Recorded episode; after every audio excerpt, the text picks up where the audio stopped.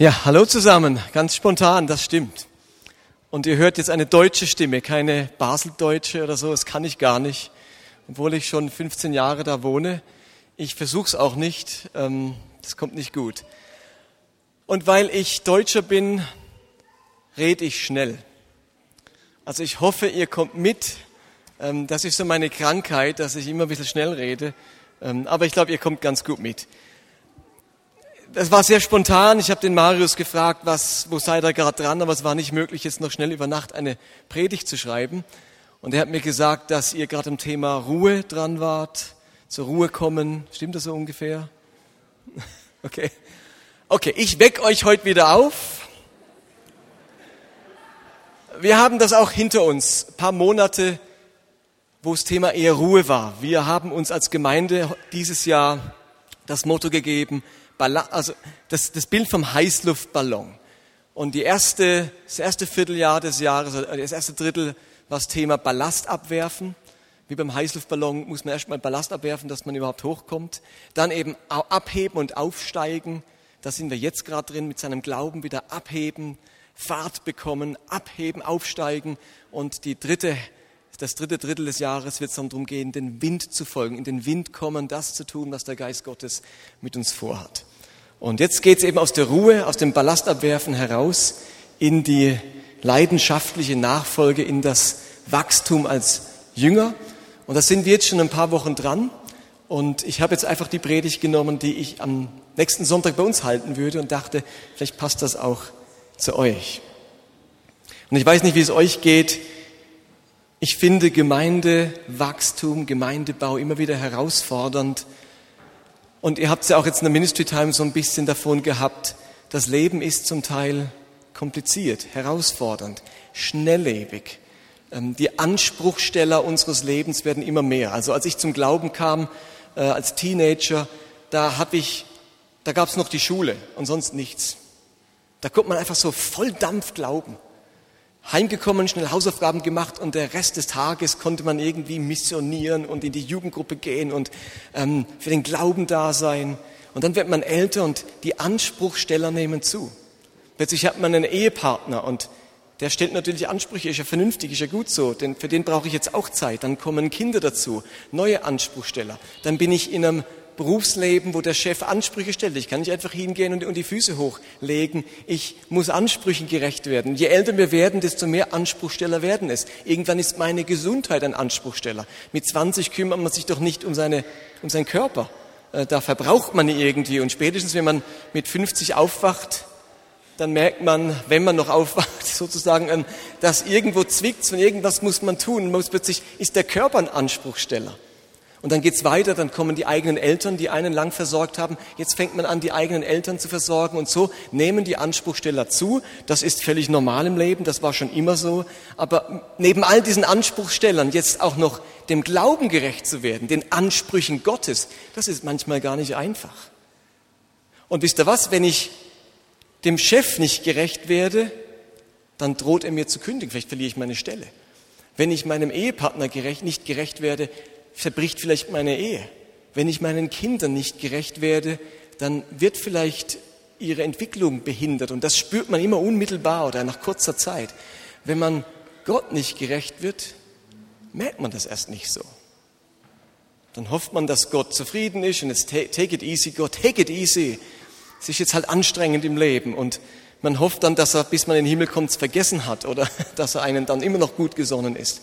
Und deswegen finde ich Jüngerschaft herausfordernd, Gemeindewachstum, eine lebendige Gemeinde zu haben, herausfordernd. Und mir fällt auf, entweder man muss sehr gute Unterhaltung bieten als Gemeinde, dass Leute so richtig dabei sind. Und das finde ich total herausfordernd. Man muss sich andauernd steigern. Vielleicht erlebt es auch im Fernsehen. Man muss immer die Serien, die Shows müssen sich steigern, sonst hat man nicht mehr die Quote.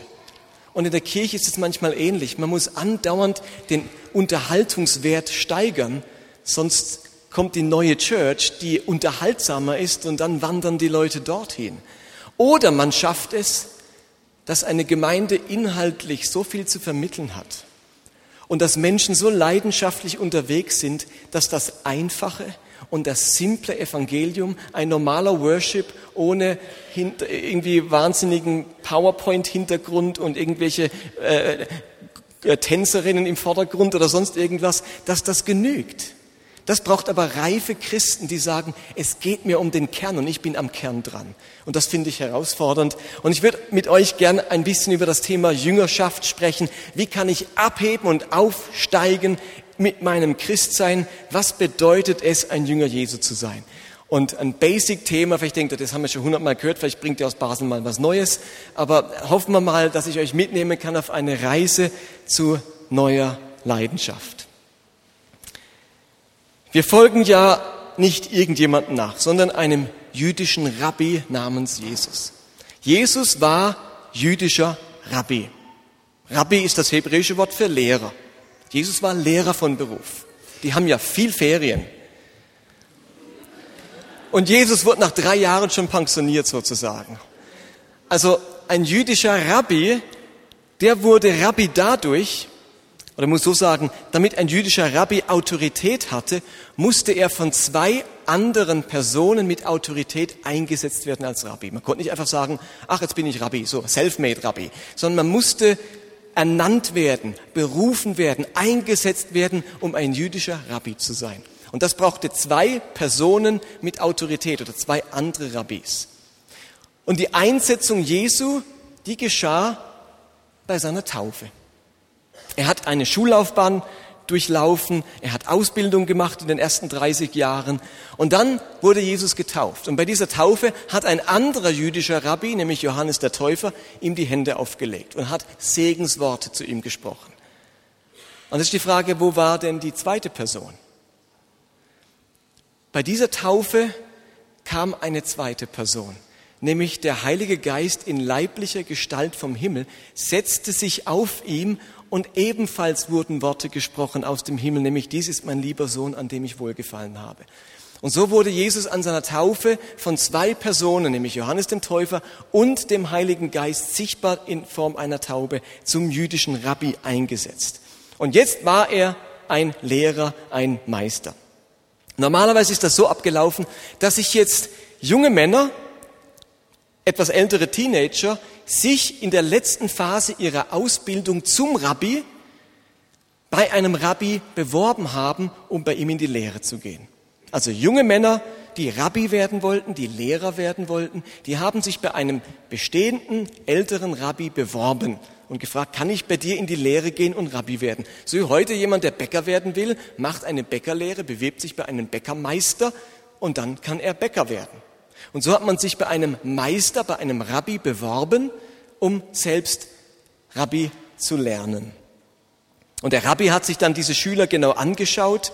Er führte Bewerbungsgespräche, er testete diese Jünger und die besten oder diese jungen Männer und die besten dieser Bewerber nahm er dann als Schüler oder eben als Jünger an. Das griechische Wort für Jünger heißt nichts anderes wie Schüler oder Auszubildender.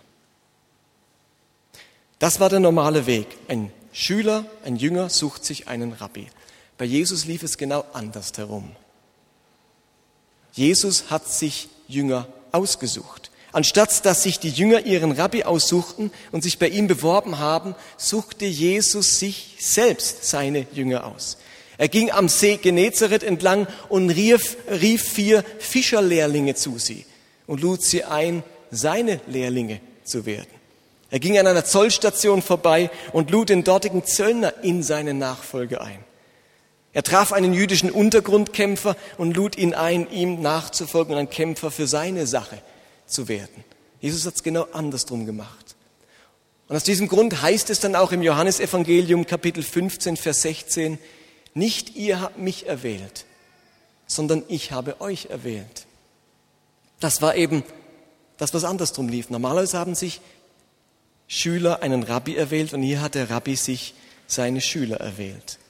Und während der nächsten drei Jahre hat Jesus diese jungen Männer ausgebildet. Er hat ihnen gezeigt die Schönheit ihrer Berufung, die Einzigartigkeit ihrer Nachfolge, die Einmaligkeit ihres Berufes, den sie gewählt haben, nämlich ein Nachfolger eines Rabbis zu werden.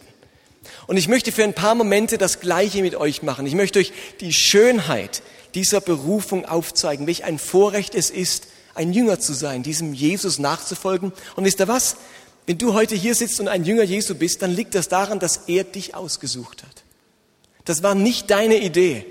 Du warst nicht irgendwann clever genug zu sagen, ich glaube nicht an Buddha und nicht an sonst jemand, ich glaube an Jesus. Er hat dich gefunden, irgendwo an deiner Zollstation, bei deinem Untergrundkampf, an deinem See, hat er dich gefunden und dich in seine Nachfolge gerufen. Und dann malt er ihnen vor Augen, dass zum Beispiel seine Nachfolger zutiefst geliebt sind. Es heißt in Johannes 15, wie mich der Vater liebt, so liebe ich euch. Jesus liebt seine Schüler mit der gleichen intensiven, unaufhörlichen, immerwährenden, durch nichts zu schwächenden Liebe, mit der er selbst vom Vater geliebt wird. Oder er nennt seine Nachfolger Freunde. Das 15. Niemand liebt mehr als einer, der sein Leben für die Freunde hingibt. Ich nenne euch nicht mehr Knechte. Ihr seid meine Freunde, denn ich habe euch alles anvertraut, was ich vom Vater gehört habe. Also Jesus nennt uns Freunde. Er will die Hierarchie zwischen Meister und Lehrling aufheben und beide werden zu Freunden, die ihr Leben füreinander lassen. Er will uns fördern, uns unterstützen und alles, was ihm gehört, gehört auch uns. Alles steht auch uns zur Verfügung. Oder ein Jünger Jesu bekommt Vollmacht. Lukas 10, Vers 19. Ja, es ist wahr.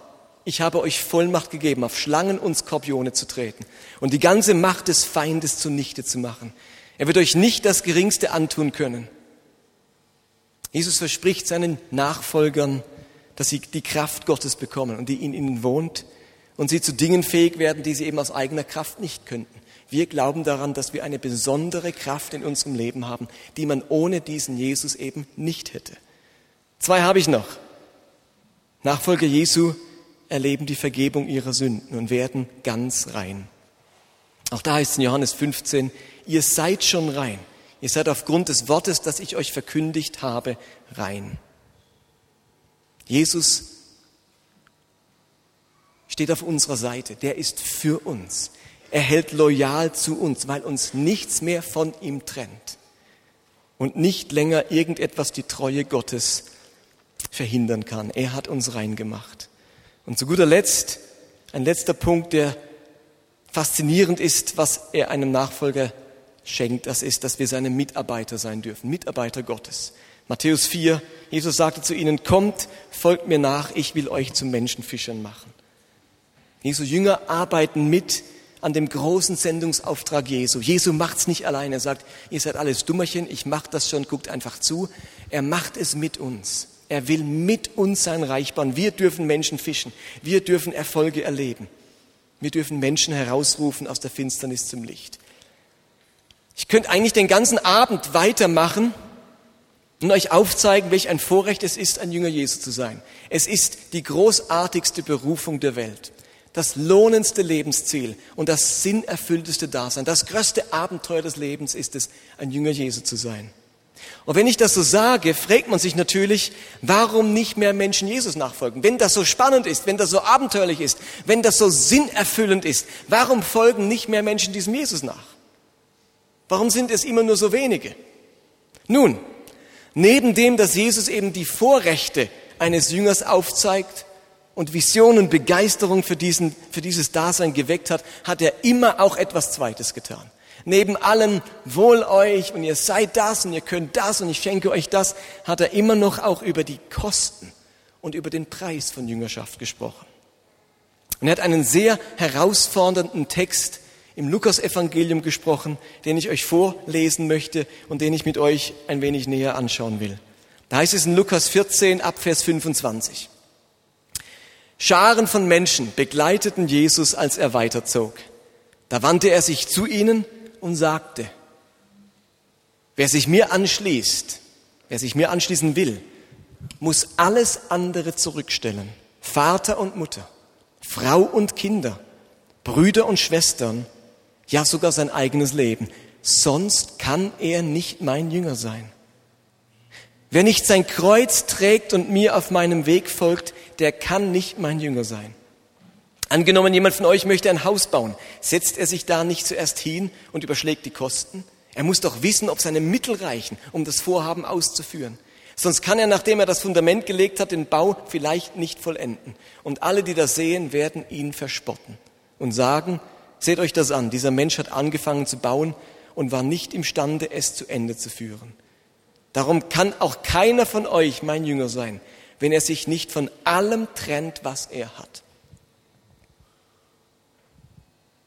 Das sind mit die radikalsten Worte über Nachfolge, die Jesus gesprochen hat. Und ihr müsst euch die Situation, in der er diese Worte gesprochen hat, folgendermaßen vorstellen. Zu dem Zeitpunkt, als Jesus das gesagt hat, war das Volk total begeistert von Jesus und große Scharen, Menschenmengen liefen diesem Rabbi nach. Er war eine Attraktion. Kein anderer Rabbi hatte solch eine Vollmacht und solch eine Anziehungskraft. Er erzählte wunderbare Geschichten, lebensnah, lebendig, einleuchtend. Man hat sich Wunder von ihm erhofft. Sie haben gehofft, dass der Messias das Reich Gottes in seiner ganzen Vollendung bringt. Man hat gehofft, dass er das Volk Israel von den Römern befreit und endlich das Friedensreich für Israel aufrichtet. Sie sehnten sich nach der Fülle des Reiches Gottes und jetzt bringt dieser Jesus das. Und Jesus hat all diese Erwartungen und all diese Sehnsüchte und all diese Hoffnungen gespürt. Die Sehnsucht auf ein leichteres, auf ein bequemeres Leben durch die Hand des Messias. Aber die Leute hatten ihn falsch verstanden.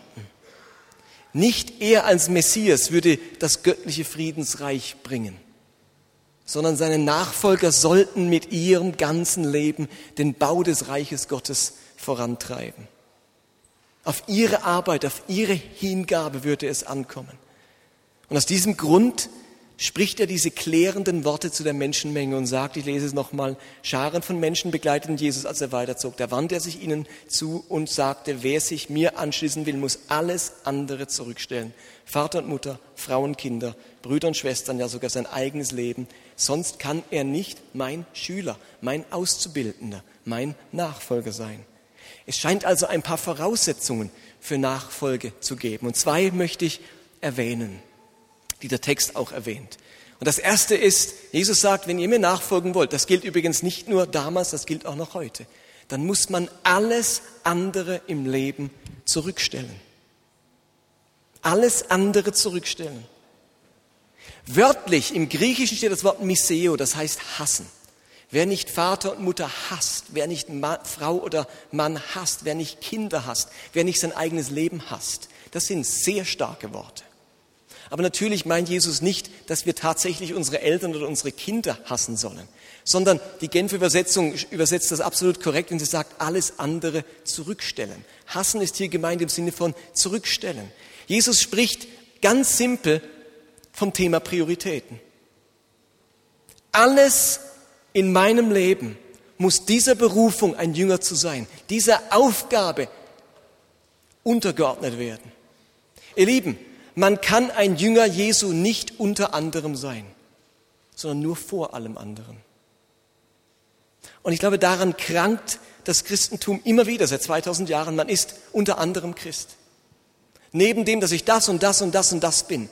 Und das Christsein ist so im Status eines Hobbys.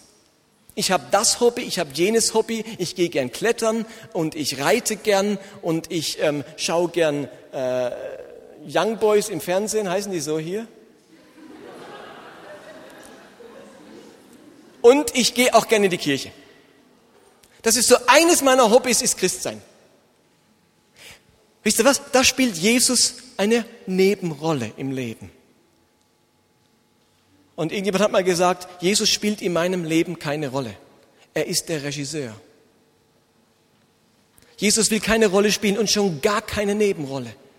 Er ist der Regisseur meines Lebens. Und ich merke, wie es mich immer wieder herausfordert, dass diese, dass diese Jesus-Nachfolge, das Reich Gottes, die Anliegen Jesu, meine wichtigsten Anliegen im, Leben bleiben und nicht untergehen neben all meinen Anliegen. Deswegen kann Jesus auch sagen, wenn nicht euer eigenes Leben untergeordnet wird, könnt ihr nicht meine Jünger sein. Das funktioniert so nicht. Jüngerschaft und Nachfolge funktioniert nicht so wie andere Dinge im Leben, die man eben nebenbei machen kann. Im Matthäus-Evangelium sagt Jesus das so. Wer Vater oder Mutter mehr liebt als mich, ist es nicht wert, mein Jünger zu sein. Wer Sohn oder Tochter mehr liebt als mich, ist es nicht wert, mein Jünger zu sein. Es geht darum, dass Jesus Christus das, die größte Liebe meines Lebens sein soll. Und irgendwo muss das ja auch praktisch werden. Es darf ja nicht nur ein, ein Lippenbekenntnis sein. Jesus ist meine größte Liebe. Es wäre genauso absurd, wie wenn ich das meinem Ehepartner sage, du bist meine größte Liebe und nie habe ich Zeit für ihn und nie verbringe ich irgendwie besondere Zeiten mit ihm und nie machen wir was gemeinsam und es läuft immer nur nebenbei meine Beziehung. Ich würde sagen, das klingt ja sehr nett, aber es ist null wert, was du sagst. Wenn ich meinem Kind sage, du bist mir das Wichtigste, mein Kleiner, und wann immer mein Kind was mit mir machen will, habe ich keine Zeit. Und immer gebe ich meinem Kind zum Ausdruck, du bist eine Nebensache meines Lebens. Das darf ja so sein, aber dann darf ich nicht sagen, du bist mir das Wichtigste. Nachfolger Jesu sein heißt, ich bekenne, du bist mir das Wichtigste im Leben. Das muss ich irgendwie zeigen. Wenn Gott im Alten Testament zu den Juden gesagt hat, ihr sollt keine anderen Götter neben mir haben, dann sagt Jesus im Neuen Testament ganz analog zu seinen Nachfolgern, ich kann nicht eine von vielen Lebensaufgaben und Lebensberufungen unter vielen in deinem Leben sein. Ich möchte in deinem Leben das Wichtigste sein und alles andere muss hinten angestellt werden. Und an dieser Stelle haben sich viele aus der Menge entfernt. All die, die Jesus einfach mit dabei haben wollten. An erster Stelle steht nämlich mein Leben. Und wenn für mein Lebensglück etwas fehlt, dann kann mir dieser Jesus ja helfen. Jesus ist letztlich dazu da, mein Lebensglück zu vervollständigen. Aber so funktioniert es nicht. Ihr Lieben, Jesus ist nicht meine Haftpflichtversicherung die dann einspringt, wenn ein Schaden in meinem Leben entstanden ist. Jesus ist nicht meine Lebensversicherung, die dann in Kraft tritt, wenn ich das Paradies nach meinem Tod brauche. Jesus will Dreh- und Angelpunkt meines Lebens sein, der Mittelpunkt. Und das ist keine Geschichte, die sich im Kopf abspielt, sondern die muss Auswirkungen haben im täglichen Leben. Und dann sagt Jesus etwas Zweites, und ich habe mal irgendwo ein Glas Wasser. Oh, kriege ich das schnell? Das zweite, was er sagt im Text, ist dann Vers 27, wer nicht sein Kreuz trägt und mir nachfolgt, der kann nicht mein Jünger sein. Mit dieser Aussage, sein Kreuz auf sich nehmen, will Jesus dem Denken einen Riegel vorschieben, dass Nachfolge immer Spaß machen muss. Dass Gehorsam immer mit fröhlichem Herzen geschieht. Und dass ich alles in der Nachfolge gern mache und ich mich zu nichts überwinden muss. Wenn er sagt, wer nicht sein Kreuz auf sich nimmt, kann ich mein Jünger sein, will er diesem Denken einen Riegel vorschieben. Zu oft verweigern Christen Jesus ihren Dienst oder ihren Gehorsam, weil Gottes Ruf nicht im Bereich ihrer Stärken liegt oder weil es sich nicht nach Frieden anfühlt. Ein Kapitel zuvor, in Lukas 9, kann Jesus sogar sagen, wer mir folgen will, muss sich und seine Wünsche aufgeben muss Tag für Tag sein Kreuz auf sich nehmen und auf meinem Weg hinter mir hergehen. Der Begriff sein Kreuz auf sich nehmen, der stammt aus der damaligen Zeit. Und zwar hatten die Römer festgelegt, dass ein Verurteilter, der zur Kreuzigung verurteilt wurde, mindestens den Querbalken des Kreuzes selbst zur Hinrichtungsstätte tragen musste. Das war üblich. Man musste sein eigenes Kreuz, an dem man dann angenagelt wurde, musste man selbst zur Hinrichtungsstätte tragen. Das hat nicht irgendwie äh, eine Spedition gemacht oder die römischen Soldaten oder irgendwie ein Handkerlchen. Das musste der Verurteilte selbst tragen. Ein mehrere, viele Kilo schweren Holzbalken auf seinem Rücken. Dass dieses Kreuztragen, das war etwas Schmerzhaftes, etwas Unfreiwilliges, etwas, das ich mir nicht selbst aussuche, etwas, das mir auferlegt wird, etwas, das mich unter Druck bringt. Und Jesus sagte seinen Jüngern, dass Nachfolge eben bedeutet, täglich das eigene Kreuz zu tragen und die eigenen Wünsche aufzugeben.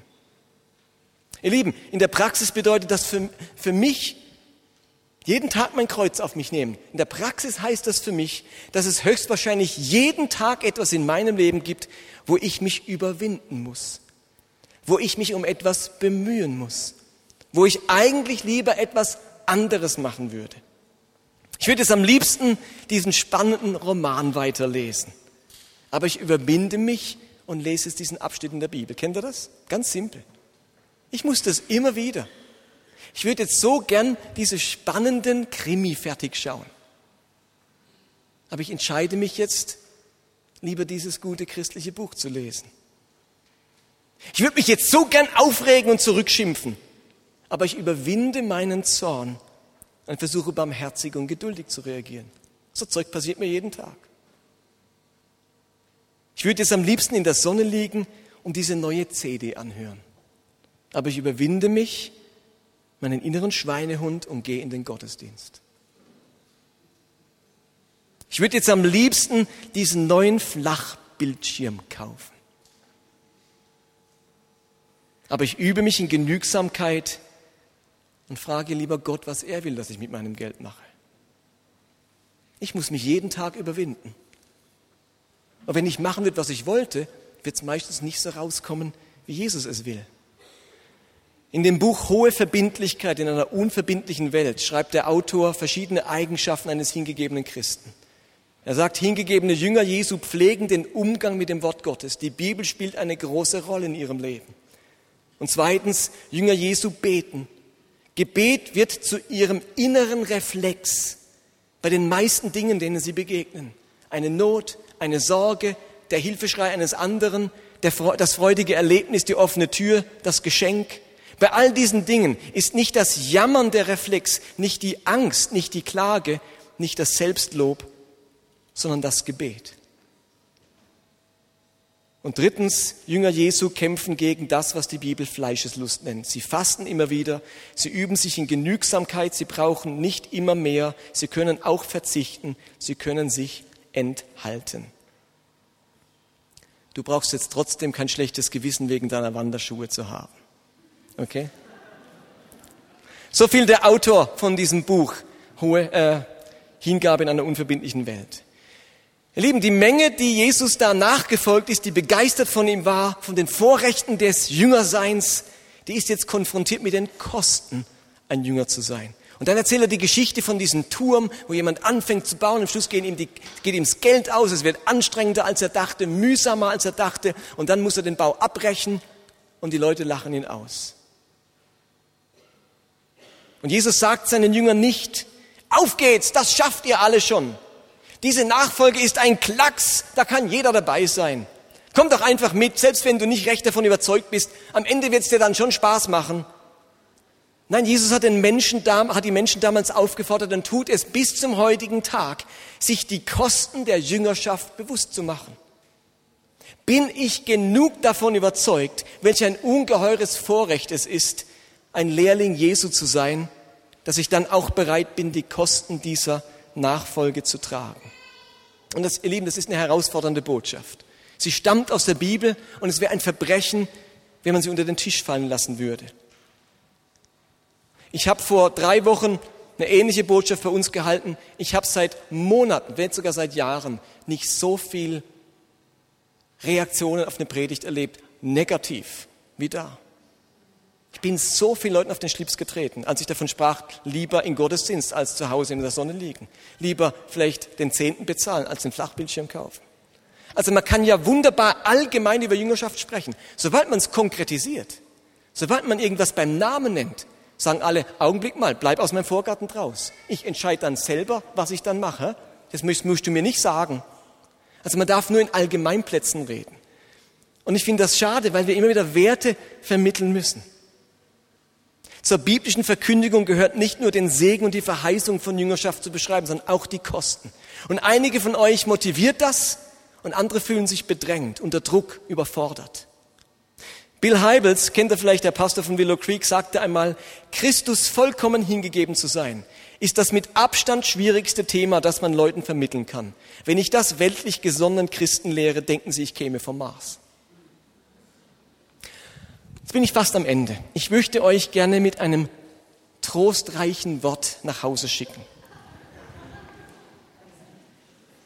Vielleicht willst du Jesus unbedingt nachfolgen und bist mit ihm schon einige Jahre unterwegs. Aber du musst dir vielleicht eingestehen, dass dir dieses Maß an Hingabe, Hingabe immer wieder nicht gelingt. Jesus geht tatsächlich unter im Trubel des Alltags. Und es gelingt dir nicht, deine Wünsche aufzugeben, sondern sie dominieren dein Denken und deine Prioritäten. Du willst dein Kreuz auf dich nehmen, aber am Ende siegt dann doch der Zorn, die Lieblosigkeit, die Undankbarkeit, die Sturheit, die Unverbindlichkeit und so weiter. Und nun musst du das Bauprojekt Jüngerschaft abbrechen? Kannst du nun nicht sein Jünger sein? Jesus sagt, wer nicht sein Kreuz auf sich nimmt, kann nicht mein Jünger sein. Ich möchte euch kurz erzählen, wie die Geschichte des Mannes endete, der sagte, wer nicht sein Kreuz auf sich nimmt, kann nicht mein Jünger sein. An einem Freitag in Jerusalem wird er verhaftet. Kurz zuvor, weil er, davon, weil er es ahnt, befindet er sich in einem Garten und ringt mit panischer Angst und betet zu Gott, dass ihm Schweißperlen wie Blut vom Gesicht tropfen. Dann kommen die Soldaten, verhaften ihn und seine ganzen Freunde rennen davon. Jetzt wird eine Gerichtsverhandlung angesetzt, die komplett ungerecht ist. Falsche Zeugenaussagen und er wird am Ende zu Unrecht zum Tode verurteilt, zum Tod am Kreuz, der grausamsten Hinrichtungsart der damaligen Zeit. Jetzt beginnt die Folter, die man mit Worten nicht beschreiben kann, wo er ausgepeitscht wird und ihm Dornen in den, in den Kopf getrieben werden. Und nun muss er sein Kreuz tragen, diesen Querbalken. Und weil es im Alten Testament verboten war, jemanden innerhalb der Stadtmauern Jerusalems hinzurichten, musste er diesen Querbalken vom Amtssitz des Pilatus bis zur Hinrichtungsstelle auf Golgatha tragen. Und nun ereignet sich Folgendes. Jesus gehen die Kräfte aus. Jesus schafft es nicht, sein Kreuz bis zum Ende zu tragen. Jesus wird die Belastung und die Anstrengung zu groß. Und Jesus bricht zusammen. Der Mann, der von seinen Jüngern fordert, täglich ihr Kreuz auf sich zu nehmen, ihm nachzufolgen, dieser Mann bricht gerade unter der Last seines Kreuzes zusammen und kann es nicht mehr tragen. Und die Römer mussten jetzt befürchten, wenn sie ihn weiter zwingen, dieses Kreuz zu tragen, verstirbt er noch auf dem Weg und es kommt gar nicht zur Hinrichtung. Und nun geschieht etwas Außergewöhnliches. Lukas schreibt das so in Lukas 23. Als die Soldaten Jesus aus der Stadt hinausführten, kam gerade ein Mann vom Feld. Er hieß Simon und stammte aus Kyrene. Sie hielten ihn an und luden ihm das Kreuz auf und er musste es hinter Jesus hertragen. Simon war ein Jude aus Kyrene in Nordafrika, der jetzt scheinbar in Jerusalem lebte und als Bauer tätig war. Und dieser Simon, der scheinbar zufällig vorbeikommt, trägt nun für Jesus das Kreuz die letzte Strecke bis nach Golgatha. Simon ist ein jüdischer Name und bedeutet, Gott hat mich erhört. Als Jesus nicht mehr konnte, als ihm die Kraft ausging, sein Kreuz zu tragen, da taucht die Erhörung Simon auf und hilft ihm, das Kreuz zu tragen. Und so kommt am Ende unserer Geschichte die Gnade und die Barmherzigkeit Gottes ganz, ganz groß ins Spiel. Was auf diesem Weg nach Golgatha bei Jesus geschehen ist, wird zum Bild unserer Nachfolge. Ihr Lieben, auch in unserem Leben gibt es Zeiten, in denen wir unser Kreuz nicht mehr tragen wollen. Uns geht die Kraft aus. Wir haben eine ungeheuer anstrengende Zeit hinter uns, wie Jesus. Wir erleben Ungerechtigkeit. Wir fühlen uns verlassen. Und jetzt scheint es so, als würden wir den Preis der Nachfolge nicht mehr bezahlen können. Uns geht die Puste aus. Wir verlieren unsere Motivation, unserer Nachfolge fehlt es an Kraft. Wir machen fast schlapp mit unserem Glauben. Und in diesem Moment möchte ich für mich und für uns alle in Anspruch nehmen, dass Gott einen Simon von Kyrene sendet, der uns hilft, unser Kreuz zu tragen. Und vielleicht ist dieser Simon ein Freund oder eine Freundin, die uns in Momenten der Mutlosigkeit und Kraftlosigkeit in unserer Nachfolge zur Seite stehen. Vielleicht ist es meine Gemeinde oder meine Kleingruppe, die mich stützen und tragen. Vielleicht ist es das Seelsorgegespräch, das mir wieder auf die Beine hilft und ich weitergehen kann. Vielleicht ist es dieses Buch, das ich gerade lese, das mir hilft, wieder Perspektive zu gewinnen. Vielleicht ist es, ist das Gebet, das jemand für mich spricht. Oder vielleicht ist es mein Partner oder meine Partnerin, die mich unendlich treu stützen und, mein, mein, und unterstützen, mein Kreuz zu tragen. Ihr Lieben, Gott hatte für seinen einzigen Sohn einen Simon parat, als dieser sein Kreuz nicht mehr tragen konnte. Und Gott hat für uns, seine geliebten Söhne und Töchter, einen Simon parat, der uns hilft, unser Kreuz zu tragen, wenn die Selbstverleugnung und der Gehorsam und die Hingabe und die Verbindlichkeit schwerfallen. Und deswegen möchte ich euch heute drei Dinge mitgeben, die sind wichtig heute, nämlich zum einen Jüngerschaft ist das aufregendste und lohnendste Abenteuer unseres Lebens. Und zweitens, Jüngerschaft hat einen Preis. Jesus will keine Mitläufer, sondern Menschen, die ihr ganzes Leben, die ihm ihr ganzes Leben schenken und bereit sind, für diese Nachfolge Opfer zu bringen und etwas aufzugeben. Und drittens, Gott hat für uns alle einen Simon von Kyrene. Jemand oder eine Gruppe, die uns in Zeiten aufhilft, in denen uns Jüngerschaft schwerfällt und wir unser Kreuz nicht mehr tragen können. Amen.